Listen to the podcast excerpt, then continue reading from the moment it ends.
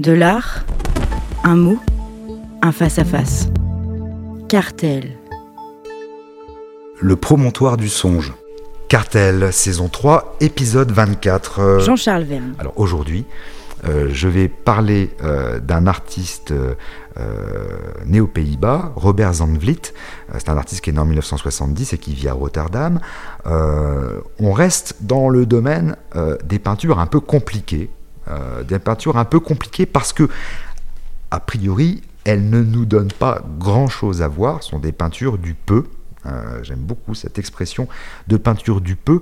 Si vous voulez vous rassurer d'ailleurs, lorsque vous êtes devant une œuvre où il y a peu de choses, bah, il suffit de, euh, de se remémorer certaines choses qu'on trouve dans la calligraphie extrême-orientale de la fin du 19e siècle.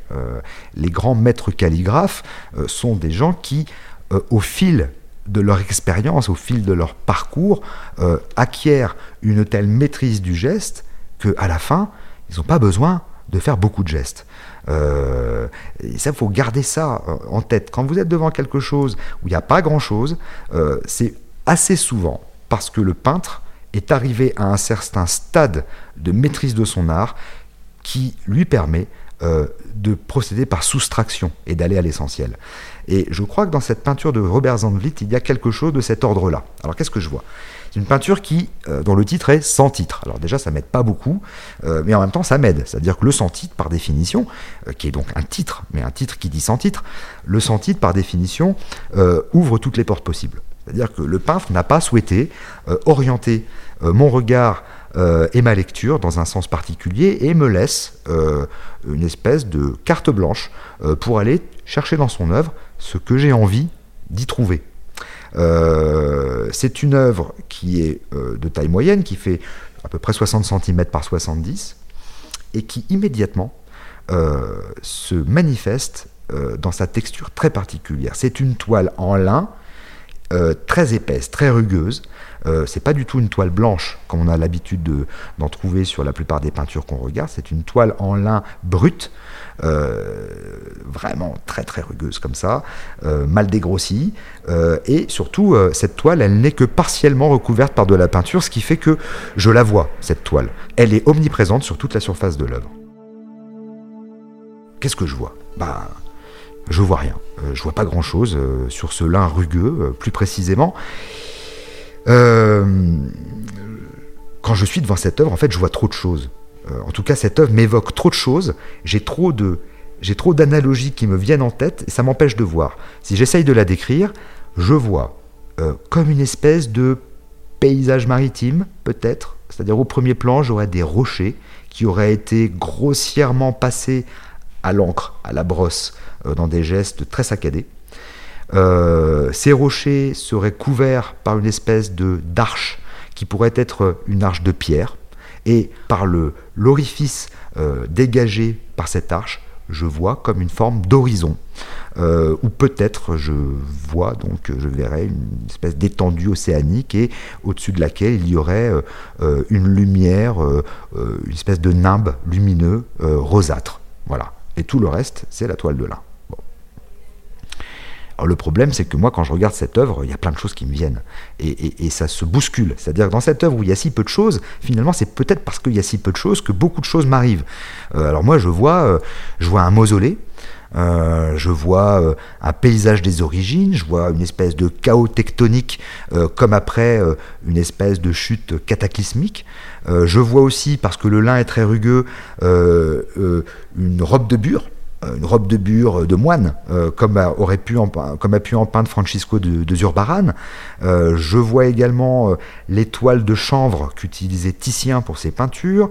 je vois également dans les formes de ces rochers et de cette arche un souvenir, mais que je n'arrive pas à saisir vraiment, un souvenir comme ça très lointain de, de, peinture d'Edvard Munch. je vois également quelque chose qui relèverait de la peinture pariétale, euh, euh, de ces peintures pariétales d'empreintes euh, réalisées en des temps ancestraux où pourtant le paysage n'existait pas encore. On ne trouve aucun paysage peint dans les grottes. Hein, voilà. Et pourtant, quand je regarde cette peinture de Robert Zandvliet, j'ai l'impression de voir quelque chose qui serait vraiment l'état le plus primaire, le plus primitif de l'histoire de la peinture. J'ai l'impression d'assister à la naissance du monde cette espèce de, de liséré rosade qui est au fond, à l'horizon. J'ai l'impression que c'est comme une aube qui serait l'aube de la naissance du monde. je vois également, j'ai le souvenir des dessins à langue de Victor Hugo, dont on a déjà parlé, euh, ces dessins que Victor Hugo exécutait euh, à partir de tâches qui étaient jetées comme ça sur la feuille. Euh, donc la tâche dessine un motif, le motif propulse son imaginaire, et à partir de là, il y a tout un monde qui vient se créer. Cette œuvre me fait également penser à de la musique. Très étrange. C'est assez rare qu'une peinture nous emmène vers de la musique, mais quand je regarde cette œuvre de Robert Zandvliet, je pense à des polyphonies médiévales. Euh, je pense euh, aussi au lavis, euh, j'évoquais la peinture antique extrême-orientale, bah, ça me fait penser au dépouillement des lavis ornementaux peints par Mouki au XIIIe siècle, à ce dénuement qui, par juste une grande précision et, la vigueur de la brosse, lui permettait d'exprimer très simplement la vie des oiseaux et des arbres. je pense également, vous voyez, la liste est très longue, je pense aux fresques réalisé euh, au XIIIe siècle par Cimabue, qui était le maître de Giotto euh, dans la basilique Saint-François d'Assise, et je pense aux fresques de Cimabue, non pas dans ce qu'elles étaient, mais dans leur état actuel. Quand vous allez à Saint-François d'Assise et que vous regardez les fresques de Cimabue, elles sont quasiment effacées, elles sont oxydées, elles sont délavées par le temps, elles sont effritées, et elles sont finalement ramenées à leur expression la plus fantomatique. Euh, et lorsque je vois cette peinture de Robert Zandvliet, j'ai en tête euh, cet effritement du temps, euh, ce temps délavé, cette oxydation, cet appauvrissement, ce vieillissement, etc. Donc en fait, voilà, je m'arrête là, mais devant cette peinture de Robert Zandvliet, je suis victime littéralement d'un effet Larsen. Euh, non pas un effet Larsen sonore, mais un effet Larsen pictural. Un effet Larsen, c'est quand euh, vous mettez euh, un micro trop proche d'un amplificateur et ça va faire un son ultra strident. Le Larsen, c'est ça. C'est aussi le bruit blanc. On appelle ça un bruit blanc. C'est-à-dire qu'à un moment donné, il y a tellement d'informations sonores que ça crée une espèce de son insupportable, une stridence. Et ben, devant cette peinture de Robert Zandvliet, je suis un peu victime euh, d'un effet Larsen pictural, c'est-à-dire que j'ai trop de références qui m'arrivent en même temps. Euh, vous avez vu, on, a traversé les époques. Hein. J'ai évoqué Zurbaran, j'ai évoqué le XIIIe siècle avec euh, ou avec Chimabue, j'ai évoqué Munch, j'ai évoqué Titien, j'ai évoqué Victor Hugo, etc., etc. Donc, à un moment donné, j'ai trop de choses qui m'arrivent devant cette œuvre qui pourtant me semblait au départ tellement dépouillée, tellement dénudée c'est intempestif, ça m'empêche de regarder. Euh, et en même temps, euh, j'aime ça. C'est-à-dire que j'adore euh, le fait que surgissent comme ça des souvenirs et que subitement, tous ces souvenirs, toutes ces références artistiques que je viens d'évoquer et qui me paraissaient être toutes indépendantes les unes des autres, viennent se regrouper grâce à cette œuvre et viennent finalement tisser entre elles des relations auxquelles je n'aurais pas forcément pensé si je n'avais pas vu l'œuvre de Robert Zandvliet. D'une certaine manière, je suis euh, euh, vraiment, mais alors littéralement mis au pas euh, par, par la, la, surabondance d'images qui surgissent comme ça de manière inopinée quand je regarde cette peinture. Donc je suis face à cette peinture du peu, à des gestes qui sont très parcimonieux, des gestes saccadés, par, à la fois par le mouvement du poignet de l'artiste et par la surface très abrasive de la toile, de cette toile écrue et rugueuse.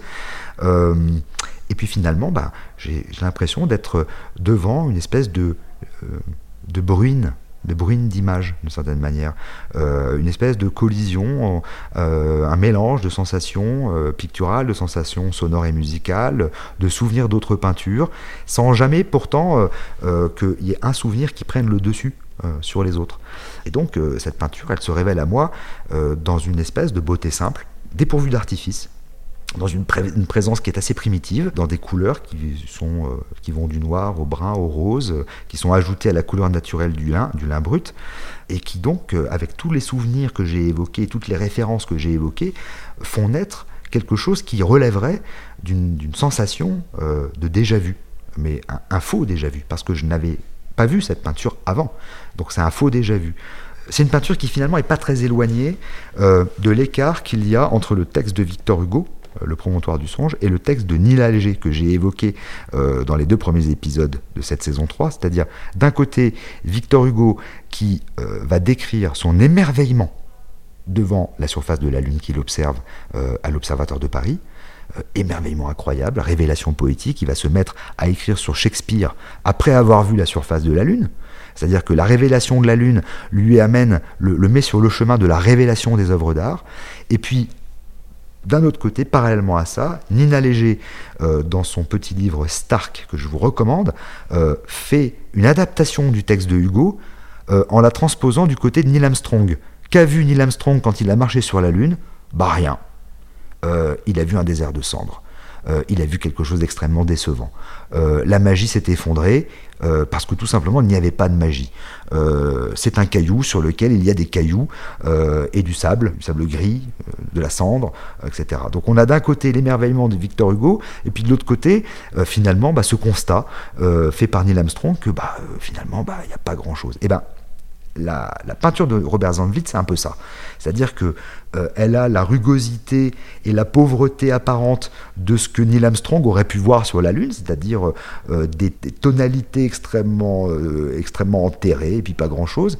Et en même temps, elle est véritablement un promontoire du songe. C'est ce que j'ai fait. C'est-à-dire que devant cette peinture, euh, j'étais comme, sur un promontoire qui m'a propulsé vers tout un tas de souvenirs d'autres œuvres de toutes les époques euh, que j'avais et qui sont revenus comme ça de manière assez spontanée.